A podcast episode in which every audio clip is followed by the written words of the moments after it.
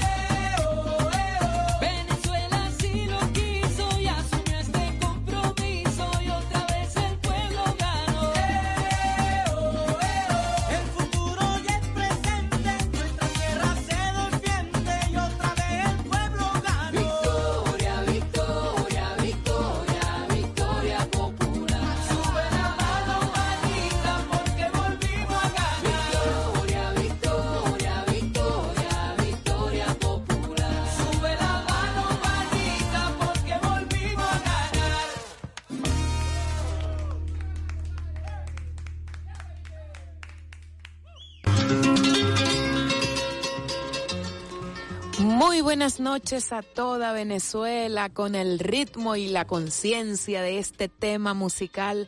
Empezamos en Clave Comunal, un programa donde le subimos el volumen a la participación popular. Estamos por Radio Nacional de Venezuela, la señal que recorre nuestra hermosa patria.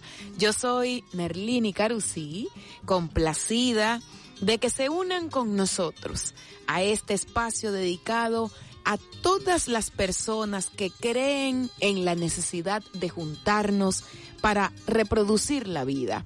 En clave comunal es un espacio que trae el sonido de la esperanza y la expectativa de la vida en comuna.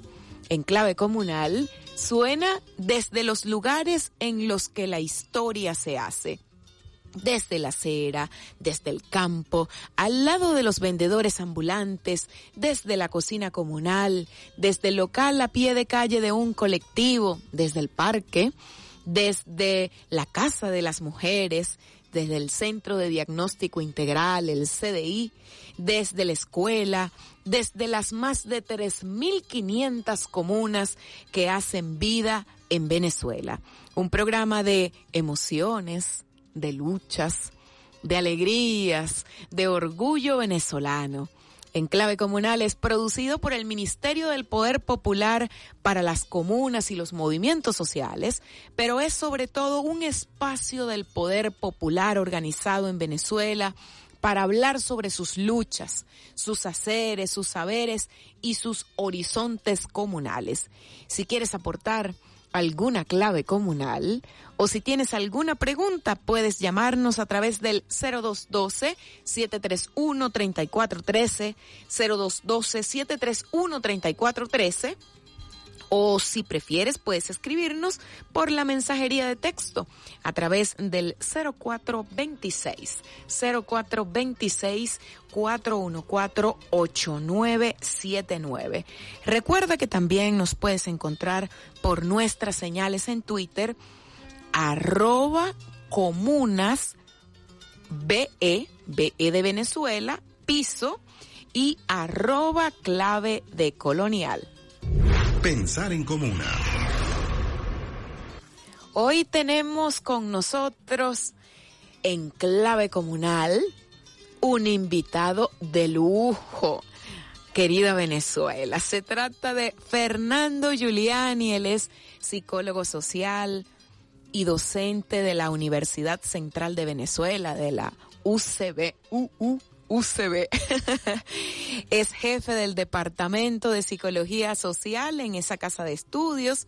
Fernando Giuliani tiene más de 30 años de experiencia en investigaciones científicas sobre procesos de reconstrucción del tejido comunitario y también en acompañamiento a procesos vinculados con conflictos sociales y guerras no convencionales. Bienvenido, profesor, ¿cómo está? Gracias, Nerlini, gracias. Un gusto, un honor realmente estar aquí acompañándote, bueno, junto con todos los usuarios y usuarias. Quiero introducir un pequeño corrección nada más, que Ajá. además ahora también orgullosamente eh, pasé a formar parte de quienes también damos clases en la Universidad Bolivariana de Venezuela. Ay, qué Sí, bien. así que quería agregarlo y está trabajando orgullosamente. en En el psicología. programa de psicología, sí, Ay, qué bueno. orgullosamente, cómo no.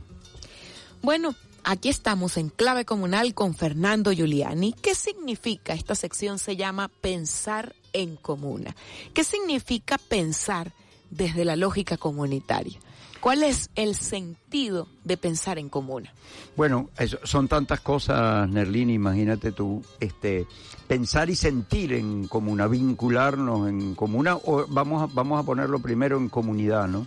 Porque todo esto refiere siempre a lo común. Yo siempre destaco lo que uno ha aprendido eh, trabajando, pues, y también viviendo, ¿no? En la vida propia, pero sobre todo en nuestro trabajo eh, por ejemplo, junto a las comunidades populares, cuando la gente comenzó a construir los barrios, por ejemplo, ¿no? Es decir, ahí no había mucha elaboración teórica, ni, ni, ni había en aquellos momentos tampoco una voluntad política, ¿no? Que, que, que planteara eh, que la gente se organizara, mucho menos que viviera en comunidad, ni nada de eso. La gente lo hizo porque ese era su modo de vida. Quienes fueron construyendo los barrios de nuestras principales ciudades venían obviamente de una cultura que era comunitaria esencialmente, ¿no? Es decir, y si nos vamos mucho más atrás en nuestra propia historia, bueno, la base indígena, ¿no? Es decir, el, el bien común, no olvidemos que cuando llega el conquistador y, y, bueno, comienza todo ese triste y doloroso proceso de saqueo, de conquista y luego de colonización, para ellos, por ejemplo, eh, la tierra tenía un valor de propiedad, para los pueblos indígenas eso no significaba, no tenía nada que ver con la propiedad, era un elemento común, esa vida en comunitaria. Entonces, la clave o una de las claves o lo que o lo que yo creo que es la esencia de lo que significa vivir en comunidad es que estamos en relación siempre con el otro, el otro no es un, un rival, el otro no es un competidor, es decir, el otro somos somos todos juntos, pues, es decir, sentir el bien común, sentir aquello eh, no solamente con los que nos identificamos, sino como construimos la vida, ¿no?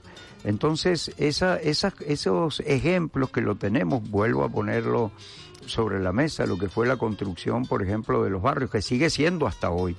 Eh, nació así, espontáneamente así, buscando el bien común. ¿Acaso no se ayudaban entre todos para construir su vivienda, para echar una placa, después para, para ver cómo mejoraban la vivienda de cada quien o para este, empotrar una, unas tuberías para que todos tuvieran agua? No era yo resuelvo mi problema de agua. Entonces, el, el, bien común que después se traduce en la convivencia, que se traduce en el hecho de, de cómo el muchacho de, de, del otro es que es como el mío, que basta que estuviera allí cualquier vecino eh, viendo, pendiente, cuidándonos, entre cuidándonos entre todos. Y eso surgió eh, surge espontáneamente. Es después, bueno, que, que, va surgiendo toda esta, digamos, y sobre todo desde nuestra perspectiva comunal, bueno, cuando se le empieza como a, dar a eso un sentido que se vuelve además eh, motivo de lucha contrahegemónica, ¿no?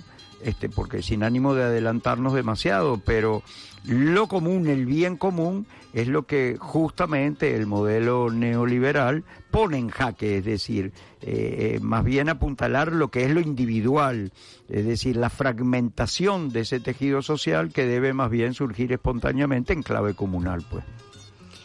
Justamente eso que usted toca de cómo el capitalismo configura interrelaciones, interrelaciones que son sociales y que se basan en la competencia, en el individualismo y que también configuran subjetividades. Sí, claro.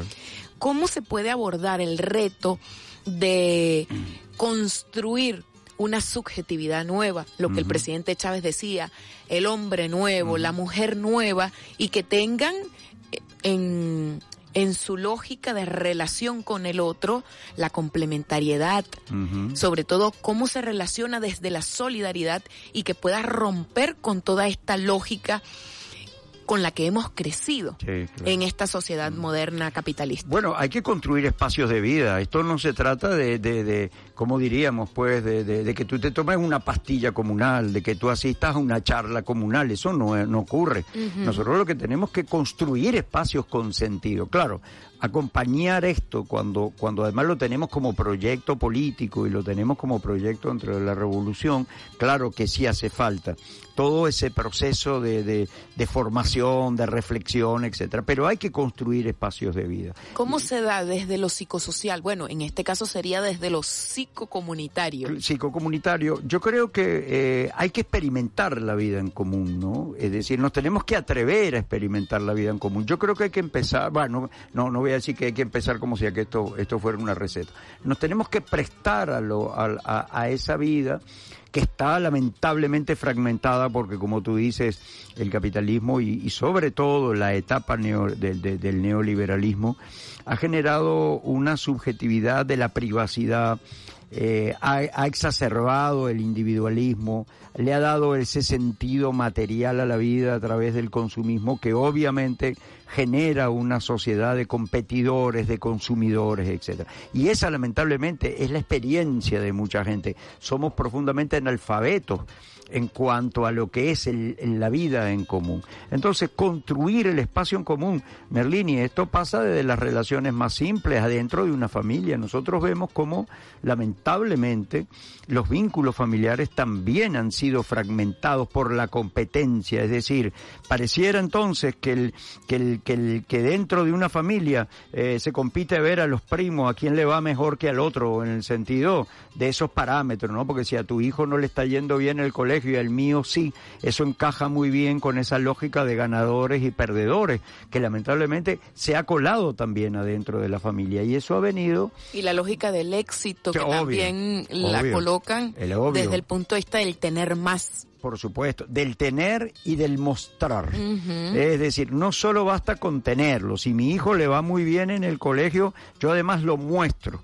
Es decir, pero lo muestro como un signo de éxito, no como un elemento, digamos, común y natural que debe ocurrir en la vida social. Entonces, nos tenemos que atrever a conformar comunidad y esa es una tarea. Tenemos que formar comunidad en la familia, tenemos que formar comunidad en la comunidad donde vivimos, porque allí donde se habita un territorio, allí donde, donde hay gente interactuando con un territorio y entre sí, es allí donde, donde nosotros podemos palpar lo que es la vida comunitaria. Hay gente, eh, digamos que está tan, es tan analfabeta en el, en el amor, eh, tan analfabeto en el, analfabeta en el vínculo espiritual que se sorprende cuando siente algo así que le suena como extraño y muchas veces lo siente cuando hay una emergencia.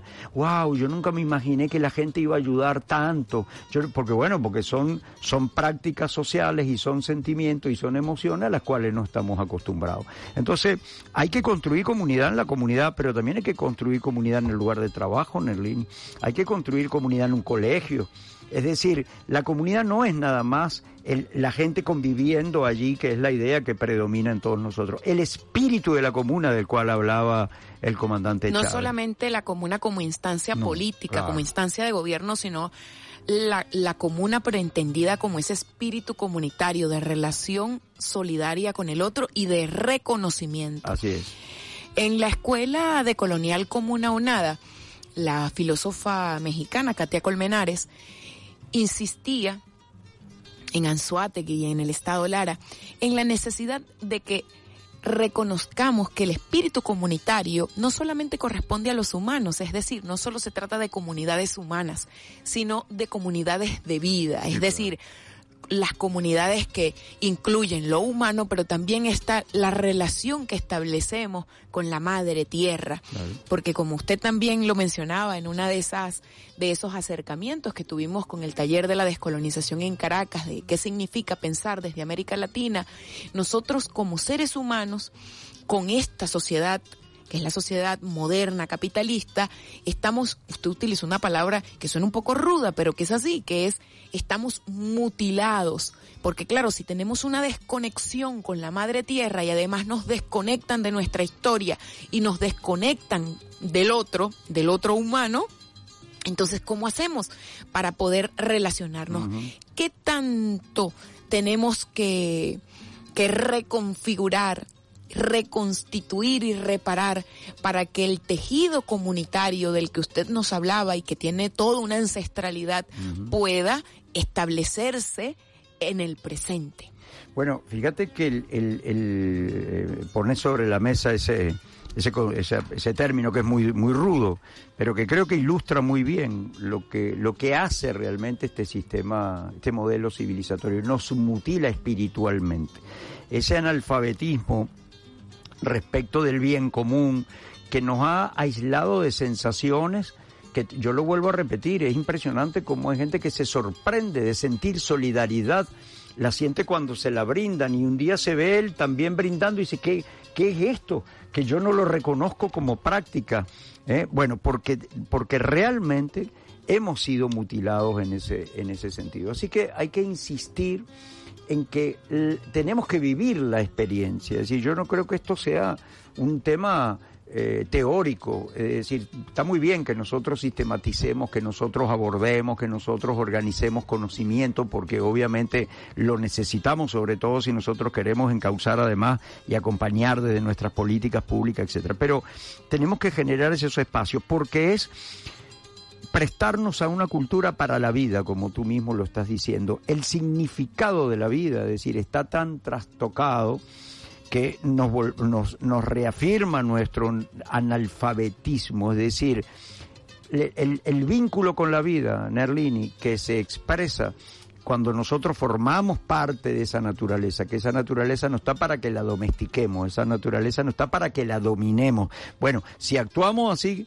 con la naturaleza de la cual estamos totalmente desvinculados, también nos vamos deshumanizando en el vínculo con el otro. Es la vida con el otro, no es la vida contra el otro, no es la vida donde el otro compite conmigo, donde yo rivalizo, etcétera. Entonces, tenemos que experimentar ese tipo de cosas. Y ahí donde insisto, tenemos que construir espacios que faciliten esta cosa, no como un experimento eh, fríamente calculado, digamos, sino es una manera que nosotros tenemos de que tenemos que construir en nuestros espacios vitales. Y yo lo pienso siempre nosotros desde la revolución en todos nuestros espacios institucionales en todo lo que hagamos nosotros tiene que estar la comuna como elemento primordial que lo atraviese absolutamente todo. Y como tú bien decías, no nos debemos quedar reducidos a la comuna solamente cuando pensamos en la comuna eh, como la gente conviviendo allí en la tierra, que eso también no.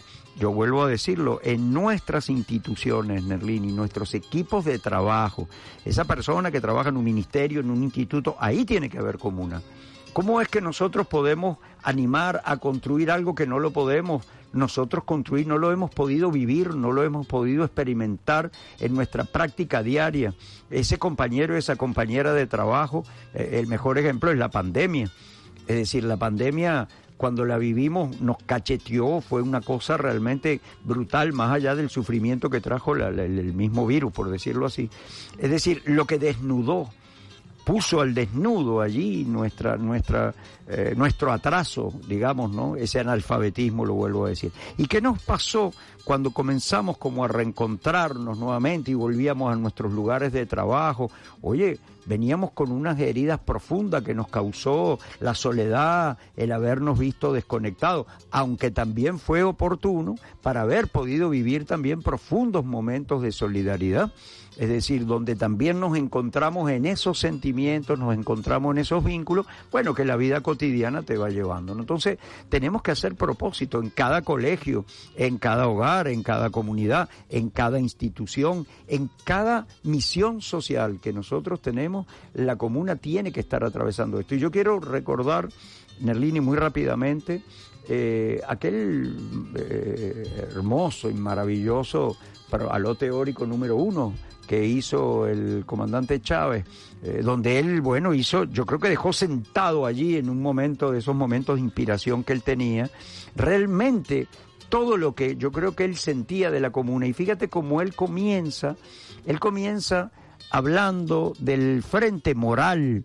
es decir, ahí está, es la construcción de ese sujeto, de ese sujeto que tiene que ser un sujeto con los otros, un sujeto donde el bien común, yo digo, esto que es tan simple cuando uno lo descubre, digamos, eh, no deberíamos descubrirlo, deberíamos estar con él permanentemente, pero en medio de la aridez que ha dejado, deja este modelo civilizatorio, el bien común pasa a ser casi una extrañeza para mucha gente. Entonces nosotros tenemos que promover ese, ese trabajo permanente de esa construcción donde ¿Cuál es el sujeto que va a ser realmente posible la experiencia comunal? Es que tenemos que ser nosotros mismos. Nerlini, nadie va a venir, no hay una idea de un hombre nuevo que surja como de una especie de cámara, ¿verdad? Que uno entra allí y sale transformado. Es la experiencia de vida. Ahora, si no tenemos la voluntad y si no tenemos la convicción, y obviamente, sí, tenemos que tener algún horizonte, más o menos cómo es esto, de lo que es una comuna, de lo que es un estado comunal, por ejemplo. Es decir, son experiencias vitales las que nos van a dar la oportunidad de alfabetizarnos. Esto no es, repito, un tema solamente teórico. Ahora, que hay gente, mucha gente y muchos pueblos que nos llevan una gran delantera a eso y nosotros mismos, nuestra patria. Es decir, es una cosa que la tenemos en nuestras raíces y yo vuelvo a poner el ejemplo de los barrios. Los barrios nacieron así es decir, la construcción del barrio en, su origen, en su esencia, fue básicamente comunal, porque no es solamente construir la vivienda. Eh, durante mucho tiempo y en muchos barrios eso sigue siendo así. Oye, ¿dónde está la construcción de ese tejido que se da cuando hace falta una, una, ayuda, donde se presentó una emergencia? Está en la gente, está en un modo de relacionarse donde la gente lo toma como una cosa natural, como se dice muchas veces, el mejor vecino en un barrio es muy mal vecino tal vez en una urbanización, por ejemplo, donde lo que se priva que es la privacidad. Esa gente que te dice, no, yo para mí, este, yo vivo muy bien aquí porque yo cuanto menos sepa de mis vecinos mejor. Nerlini, eso se volvió un valor, un valor con el cual se promocionan urbanizaciones, por ejemplo, o modos de vivir, y eso se volvió un bien de consumo también, ¿no? Entonces, cuánta enseñanza tenemos nosotros, por ejemplo, en todas esas historias de los barrios, en nuestras comunidades campesinas, en los, en, los trabajos colectivos que hay y que sobran de ejemplo a lo largo de nuestra historia. ¿Y cómo se hace? para que se establezca esa ruptura también con esos valores o antivalores que a veces tenemos y que hemos aprendido en nuestra forma de relación social, en ese crecimiento, entre comillas, que tenemos dentro de la sociedad moderna, porque a veces somos solidarios entre nosotros, pero seguimos teniendo imaginarios, imaginarios, es decir, creencias de que, bueno, lo resolvemos, que por eso es que los decoloniales insisten mucho en que tanto el socialismo como el capitalismo siguen teniendo el mismo defecto porque es que tienen el sustento moderno y es la visión de el capitalismo explota la naturaleza y explota el ser humano. El socialismo no explota al ser humano, pero sigue explotando a la naturaleza. Entonces proponen tener una mirada ecosocialista, es decir, que el socialismo tenga una mirada ecológica. ¿Cómo podemos hacer para superar esos imaginarios que tenemos de relación, que bueno, el bien común, pero entonces vamos a usar la naturaleza para que nosotros vivamos bien. ¿Cómo rompemos con eso? Y sobre todo lo que usted mencionaba, la- el espíritu comunitario debe tener capacidad para incidir sobre la vida cotidiana y para transformar, transformar decía usted, las formas culturales, para que eso se pueda traducir en unas condiciones que permitan crear una nueva, o más bien, una subjetividad nueva, es decir, una subjetividad comunitaria. ¿Cómo lo hacemos? Bueno, yo, yo no, no podría decir cómo, el- claro, porque imagínate tamaña tarea. Y además, cuando, cuando por ejemplo, el, el- en, en- dónde estamos nosotros en Venezuela, que soñamos con un horizonte de un Estado comunal, por ejemplo, eh, queremos construir el socialismo del siglo XXI, pero al mismo tiempo eh, eh, nosotros tenemos que resolver la base material de la vida. Entonces, eso no es cualquier cosa. Nosotros no podemos desenchufarnos así de buenas a primeras, por ejemplo, ¿no? Decimos, bueno, dejemos de producir petróleo, no, no, no dediquemos más nada de eso, no, Va- vamos a dejar, vamos a parar todo y vamos de una vez a ensayar la vida comunal. Como Eso- si no hubiese mediaciones no es posible. históricas o que No si no posible. tuviéramos la condición humana. Claro, eso no es posible. Entonces, tampoco tiene mucho sentido exigirnos una respuesta acabada ahorita, ¿no? Yo lo que sí creo, Nerlini, que hay que seguir insistiendo en la disputa, en la disputa de la construcción de esos mundos. Es decir, que no sepamos cómo hacerlo no quiere decir que no vayamos a dar la pelea. Entonces yo creo que ahí, bueno, y todo lo que es lo comunicacional, lo educativo, nosotros tenemos que seguir enunciando y tenemos que seguir disputando esos imaginarios. No tenemos por qué darle la respuesta acabada, porque bueno, muchos teóricos a veces excesivamente dogmáticos o perfeccionistas, eh, es muy fácil encontrar allí lo- las debilidades. No, yo creo que el sueño y la utopía no está obligada a tener realmente las soluciones. Lo importante es para dónde queremos caminar. Tener el horizonte. Claro, para dónde queremos caminar. Después ya veremos cómo llegamos para allá. Fernando Giuliani, psicólogo social y docente de la Universidad Central de Venezuela y de la Universidad Bolivariana sí de Venezuela. Estamos aquí conversando en clave comunal. Vamos a hacer una identificación de la emisora Radio Nacional de Venezuela y al regreso continuamos conversando sobre este interesante tema. Usted escucha Pueblo Comunicador.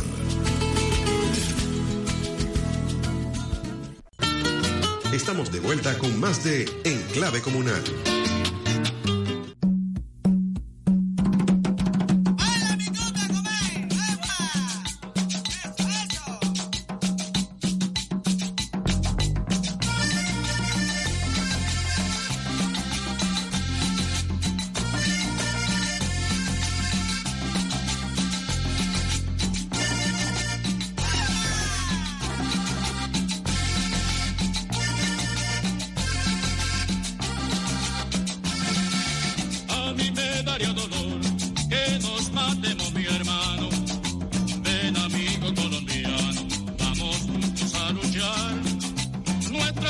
De amistad jeje, por siempre perdurarán.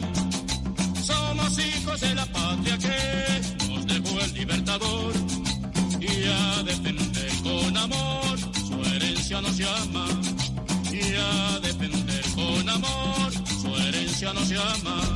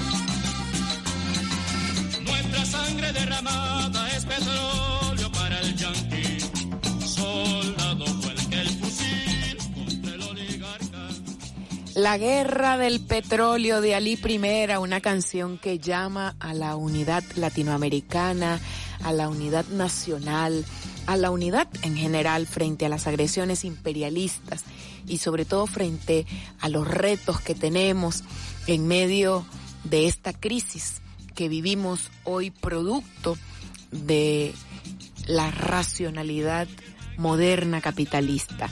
Dice la canción, ahí está sonando, que nuestros lazos de amistad por siempre perdurarán. Somos hijos de la patria que nos dejó el libertador y vamos a defender con amor que su herencia nos llama. ¿Cuál es la herencia? Hay que pensar en eso, profesor. La herencia que nos dejaron nuestros libertadores, no solo el libertador Simón Bolívar, sino la herencia que nos dejaron los libertadores. El sentido de la vida es vivir en comunidad. Como dicen los maestros Katia Colmenares y Ramón Grofogel, en cada escuela de colonial, en cada escuela itinerante que se hace de esa escuela de colonial comuna o nada, cada uno de nosotros debe encarnar la forma de vida comunitaria y hacer la revolución. Pensar en común exige imaginar la vida colectiva fuera de esta irracionalidad moderna que destruye la vida. Y un aspecto pivotal en este proceso de transformación es pensar no solamente la producción, sino también pensar la convivencia. Claro, la convivencia es clave. La convivencia es clave en el línea. Ahí donde está realmente la esencia. Es decir, producimos también convivencia, producimos vida. Y la convivencia es fundamental. Eh, respecto de la convivencia, yo creo que también es bueno poner algunas cosas de interés sobre la mesa. No es una convivencia como se nos pretende mostrar a veces eh, de esas cosas de, como un poco superficiales, ¿no? Como si la buena convivencia fuera exclusivamente aquella donde no hay nunca un problema, donde no hay nunca una diferencia. Un Eso no- conflicto. Nunca, jamás. El conflicto es propio de la, de la vida humana. La diversidad es propia de la vida humana. Entonces no, no pensemos que la vida en comunidad y que una comuna o la vida comunal, ah, entonces va a ocurrir donde todo transcurre en, a- en aquella armonía donde no hay un sí un no. Eso es una idea que puede sonar muy bonita, pero en el fondo no toca la realidad humana. La diversidad es riqueza, es, es- es realmente una cualidad humana que debe expresarse y obviamente en la diversidad va a haber discrepancia. Ahí no está el problema para nada. El- donde nosotros tenemos que enfatizar es en la resolución o en la, o en la canalización pacífica y respetuosa de nuestras diferencias. Aceptar realmente la diferencia con el otro, eso es convivir. Es decir, y es convivir bajo lo que serían, eh, lo que sería el espíritu de la comuna, aceptar al otro, porque eso es muy hipócrita cuando, cuando este modelo civilizatorio te habla de, de- libertad, cuando sabemos cómo se excluye y, y cuando se acusa muchas veces a un proyecto revolucionario de que es totalitario, de que nos quieren uniformar, cuando justamente lo que el capitalismo hace es eso. Es decir, eh, prácticamente te llevan al pensamiento único. Todo el mundo está pensando él que él va a ser libre, pero siempre en función de que el otro quede relegado. Es decir, cuando digo el otro, no solamente estamos hablando en este caso de las clases sociales. La manera como se segrega la gente es por su aspecto físico, es por lo que tiene, es por la manera como piensa, eh, qué sé yo, por su preferencia sexual, eh, es por el color de su piel. Es decir, todo eso se ofrece siempre como un elemento de discriminación. Lo comunal justamente busca el bien común, no desde la uniformización, por decirlo así, de todos en una sola cosa, desde la diversidad. Convivir en la diversidad, ese realmente es un horizonte comunal, convivir en la diversidad donde tú puedas desplegarte plenamente, lógicamente, siempre tomando en cuenta lo que significa el bien común. Entonces eso hay que precisarlo en el INI porque si no eh, tenemos una idea como tú sabes muy muy de tipo Walt Disney, ¿no? De, de, este esa musiquita de fondo donde todos nos podemos querer muchísimo.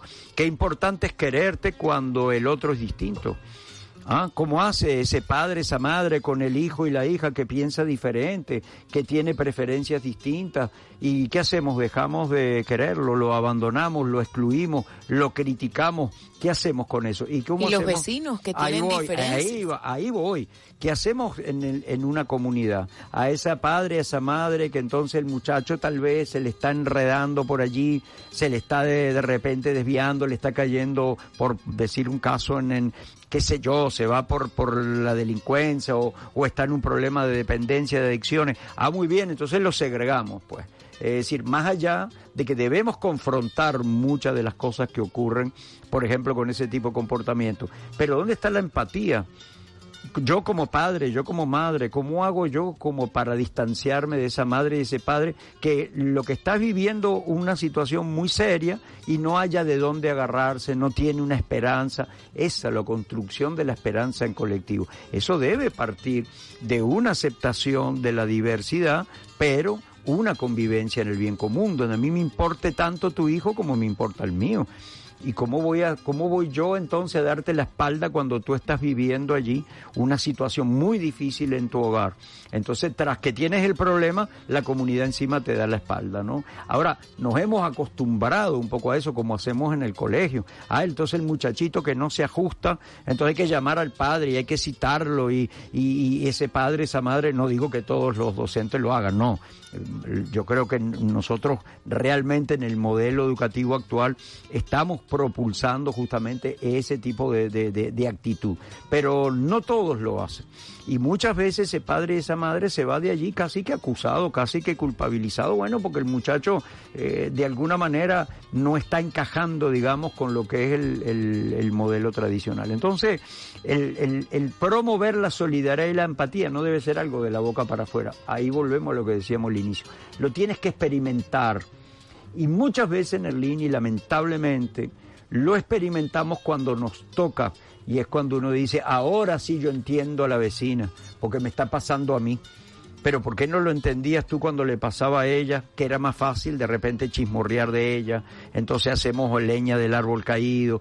A todo eso nos ha condicionado eh, este modelo civilizatorio. Entonces construir comuna es construir comunidad en la diversidad también. ¿Y cómo se establecen las de acuerdo con la experiencia que usted tiene de acompañamiento, de construcción, de convivencia en distintos espacios, sobre todo de aquí de Caracas, uh -huh. ¿cómo, ¿cómo se establecen las prioridades y que, que no partan desde la lógica individual, uh -huh. desde esa lógica de sálvese quien pueda? Claro. Que claro, se puedan establecer prioridades en el que se, que que ni siquiera caigamos en eso de la viveza criolla, en el que nos sí. queremos aprovechar Sí, porque estamos en cierto lugar. ¿Cómo, ¿Cómo se establece de acuerdo con la experiencia que usted ha tenido y lo que ha visto en las comunidades? Mm. Bueno, yo, yo te voy a contar, me, me, me, me- me haces evocar un, un- eh, digo, hay tantos ejemplos de estas, de estas cosas de generosidad comunitaria, vamos a llamarle así, que no son poses, son actitudes de vida. Mira, en la comunidad de Catuche, que está situada allá en la Pastora al norte, eh, que baja desde el pie del Ávila, allá arriba en el bosque, y, termina prácticamente ahí en la trilla. eh, bueno, si quien me esté escuchando de, de allá de la comunidad de Catuche, nuestro saludo. Eh, esa es una comunidad que en el año, en la década del 80 y 90 venía con un trabajo muy importante con grupos cristianos de base, donde permanentemente estaban buscando la organización de la gente, el tejido eh, comunitario. Bueno, y lograron unos niveles de organización muy altos y un altísimo sentido de comunidad. Una zona de barrios muy, muy, muy grande con todas las características de la zona de barrio. En el año 99 la, zona de Catuche fue de las pocas en Caracas que eh, recibió el efecto terrible de la vaguada, pero un efecto que fue devastador. Se perdieron allí 800 viviendas, no hubo ni una sola pérdida de vida, si yo no mal no recuerdo, por la organización que había. Pero se perdieron 800 viviendas, quedó de verdad la comunidad devastada. El proceso que se hizo, Nerlini, para reconstituir eh, ese hábitat donde había que, que construir nuevamente viviendas que ya tenía que ser, eh, digamos, hecho de otra manera. Eh, mientras se vivía el dolor, el dolor terrible del duelo de haberlo perdido todo, la gente vivió en refugio. Este, bueno, esto es una épica que hizo esa comunidad que, que, que me quedaría yo absolutamente corto narrándola porque realmente quien lo debería narrar es gente de ellos. Pero bueno, compartamos esto con los usuarios y usuarias, ¿no? Eh, el, proyecto que se hace para reconstruir Catuche, que fue apoyado también por el Estado venezolano de la época, ya estábamos en el año 2000, eh, comprendía la construcción de 800 viviendas, pero las viviendas se fueron haciendo de manera progresiva. ¿Cómo se decidía entonces quiénes iban a ocupar los primeros, las primeras viviendas cuando no podían ir los 800 de una vez? Nerlini, todos la habían perdido la vivienda. L- l- La situación, diríamos, eh, de su condición socioeconómica los emparejaba a todos absolutamente a todos, en una condición de necesidad muy grande. ¿Cómo se decidió eso, Nerlini? Lo decidió la comunidad diciendo los más vulnerables primero. Ellos lo decidieron en comunidad y se hizo después todo un sistema, por cierto, muy sofisticado, donde se estableció lo que se llamaba un índice que era, era casi imposible de establecer, porque tú dices, pero si nosotros estamos todos unidos por una cantidad, digamos, que de, de- de necesidades de la familia, pero ¿qué se estableció? Bueno, las familias que tengan, por ejemplo, mayor cantidad de niños, las personas que tengan eh, eh, personas con, con enfermedad, es decir, eso que hoy para nosotros es moneda corriente. Recién la revolución empezaba, no teníamos eh, otra época, lo que hubiera ocurrido los hubiera mandado a todos para Nueva Tacagua y allá se hubieran quedado. Pero yo quiero destacar el protagonismo de la comunidad, porque realmente quien protagonizó eso fue una verdadera comunidad, unida por un sentido de comunidad y de solidaridad realmente extraordinaria, que ya lo habían hecho eh, con unas viviendas en la década del 90, un, un presupuesto que tenían de una alcaldía que era para mejorar unas obras, la gente decidió mejor que iba a quedar eso para unas 34 familias que vivían sobre una quebrada ahí en el sector Portillo. Entonces tú ves allí un ejemplo de solidaridad real, no una solidaridad teórica, porque la gente que decidió eso, Nerlini, tuvo que esperar mucho más tiempo por la vivienda. Y lo aceptó, y no solamente lo aceptó Nerlini, celebró cuando se inauguraron las primeras, creo que fueron primeras 100 107 viviendas. ¿eh? Entonces, cuando tú sientes una cosa como esa, como en medio de la tragedia que vivió cada quien, en lugar de decir, no, yo a mí me dan mi vivienda, no, se decidió por el más vulnerable primero y después fueron entrando los demás. Yo estoy contando esto y queda muy cortico al lado de lo que fue esa historia que como esas, Nerlini, hay muchísimas y donde yo insisto, eso está en la génesis de esa, de esa construcción comunitaria que estuvo, nuevamente lo digo, en la construcción de nuestros barrios. ¿Por qué? Bueno, porque la vida de los barrios de Catuche, atravesada de todos los problemas que tienen la mayoría de los barrios también, ahí floreció también la comunidad. Y esos son, eh, diríamos que, unos enormes aportes de los cuales siempre tenemos que seguir aprendiendo. Teoría y práctica, Así ¿no? es. Que surgen de la fuerza de las ideas también. El presidente Chávez siempre insistía, una frase que repite mucho el investigador Francisco Herrera y es, Chávez decía, que lo que no se siente, no se piensa. Y lo que no se piensa es la nada. Así es. La nada es la que nos queda. Y el presidente también decía, comuna o nada. O nada. Y usted ha insistido hoy en la necesidad de sentir. Primero tenemos que sentir para poder pensar. Así. Y en uno de los libros en los que usted participó en el Ministerio del Poder Popular para Ciencia y Tecnología, que se llama Comuna, Territorio y Soberanía, usted en su escrito, en su ensayo, habla sobre la necesidad de reflexionar para la planificación comunal. ¿Qué tan importante es este ejercicio reflexivo? Es decir, primero siento, pero yo puedo sentir quedarme sin pensar. Así es. Entonces, ¿cómo hago para que ese sentimiento, eso que yo estoy viviendo y que estoy experimentando de la vida en comunidad y esas anécdotas, no solamente se queden en lo anecdótico, en ese sentimiento, sino que puedan pasar ese proceso reflexivo para esta planificación comunal que usted hablaba y esta transformación que se debe dar en todos los espacios, no solamente en la comuna como entidad de gobierno, sino en todos los espacios, usted dice, en el trabajo, en la es. casa, en donde más, en la escuela, Escuela. en claro, todos los claro. espacios donde hagamos vida, en todos los espacios cotidianos. ¿Qué tan importante es ese ejercicio reflexivo para esta planificación y para este proceso de transformación? Es fundamental. Eh, el tema que tú manejas muy bien. La modernidad eh, dividió, fragmentó. Entonces la razón por un lado y la emocionalidad por el otro. Y lo que se siente por un lado y lo que se piensa por otro. Y el cuerpo por un lado y el espíritu por otro. Eso ha hecho realmente la, todo ese modelo civilizatorio. Ahora, sentir y pensar, reflexionar. No se puede reflexionar sin sentir, pero debo reflexionar sobre lo que yo siento. Porque si no me puedo quedar en, en, en, en ¿cómo diríamos?, en un estado casi permanente de dependiendo de cómo yo siento voy a actuar. No, debo guiar por mi voluntad y por mi conciencia. Entonces, promover espacios de reflexión es fundamental. Lo que le la- una de las cosas favoritas, pues, del- del capitalismo es que usted no reflexione, que, la gente confundimos estar entre comillas, informados, pero estar informado, ¿qué hago yo con esa información? La reflexión sobre una experiencia sobre la que acabamos de decir, eso es interminable, el valor que tiene para que nosotros podamos inspirarnos, para que nosotros podamos modelar, para que nosotros podamos hacer nuestra también una experiencia como esa. Que, no- que aunque no la hayas vivido, ¿cómo la vas a hacer si tú no la puedes reflexionar? Cuando se decidió ese evento, por ejemplo, no es que fue una decisión como quien resuelve un problema lógico, es que la gente lo sentía, se ponía en el lugar del otro, elaboraba pensamientos, se hacía preguntas, dudaba, dudaba, sentía el temor, sentía la incertidumbre y una otra vez encontraba el camino y encontraba la respuesta siempre que entre todos juntos lo iban a resolver. Eso es reflexionar. Es reflexión acción. Es decir, la reflexión en el aire, la reflexión teórica, la reflexión solamente encerrado allí con una pizarra y con un aire acondicionado puede producir un libro y tiene un gran valor, pero eso no es lo que nosotros buscamos. Decía Araque que la teoría se hace gris cuando se convierte en simple actividad intelectual. Claro.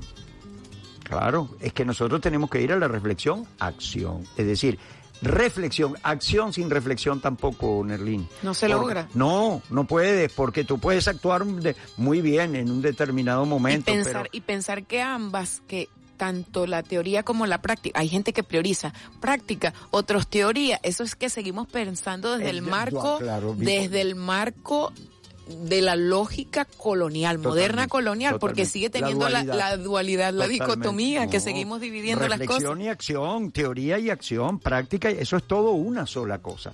Que hay determinados momentos en que tú estás eh, eh, pensando las cosas y lo estás haciendo en colectivo, sí, pero además, y esto es muy importante, es una reflexión colectiva, Nerlin.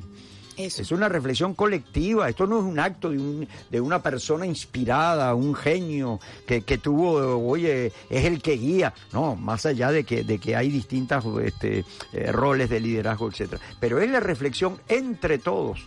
¿eh? Es entre todos, sentimos entre todos, pensamos entre todos. Entonces, la planificación, por ejemplo, de todo lo que significa llevar adelante el proceso comunal es fundamental, Nermini. Nosotros sin reflexión y acción eh, se, nos, se nos termina el, combustible. Porque, porque mira dónde lo que nos estamos planteando, como decíamos, no tenemos receta. Bueno, no tenemos receta, pero tenemos que ir armando, ¿no? Es decir, tenemos que ir aprendiendo también de lo que estamos haciendo. Tenemos que compartir con otro. Otra de las cosas favoritas también del capitalismo. Acumule usted y guárdese y confine y no comparta con nadie. ¿eh? Porque entonces eso se encarga después una licencia o se encarga, es decir, ese tipo de cosas donde, donde en, en lugar de hacer el- el- el- el- la acción colectiva, bueno, nos vamos transformando en una suma de individualidades. Profesor, se nos acabó el tiempo. Este Mala- tiempo, mala sí, en, en Radio Nacional de Venezuela el tiempo es implacable. Implacable, tiránico, pues. No, no, no, en radio, en cualquier momento. Ah, sí, está bien. Un último mensaje para Venezuela, sobre todo en esta temporada, temporada navideña. Ajá, bueno, imagínate, no hay nada más comunitario que la Navidad, ¿no? Es decir, y, y la sienta usted donde la sienta, pero la Navidad es eso, y en Venezuela particularmente, es el encuentro con el otro, es el momento, bueno, para, para compartir en familia, para compartir en comunidad, simple y sencillo, Nerlini, esto no, no necesitamos la gran cosa, yo creo que es un tiempo de gratitud, estamos cerrando un año, ¿eh? tenemos que reconectarnos con la esperanza y bueno, yo creo que la Navidad para quienes profesan la fe católica, por supuesto, es un tiempo de renacimiento fundamental y ahí tenemos que estar todos. La comuna es eso realmente, ¿no? Así que bueno, creo que renovar la esperanza, renovar la lucha, nos espera un año de batalla nuevamente. Y bueno, tenemos que, que reconstituir este tejido y seguir, seguir siempre en este sueño, pues. y sobre todo reflexionar sobre el sentido de la Navidad, esa Navidad que acontece en la periferia y que nos hace recordar la lucha de Jesucristo por esa opción, por los pobres, por los empobrecidos del sistema, la lucha contra el propio sistema y bueno, y de pensarnos en comunidad. Bueno, llegamos al final de esta edición de Enclave Comunal. Trabajamos para ustedes en los controles técnicos Miguel Garrido. Alexander Rodríguez estuvo como asistente de producción y quien habla para ustedes, Nerlini Carusi. Que ustedes tengan muy buenas noches y nos oímos el próximo martes en Clave Comunal. RNB Informativa presentó En Clave Comunal.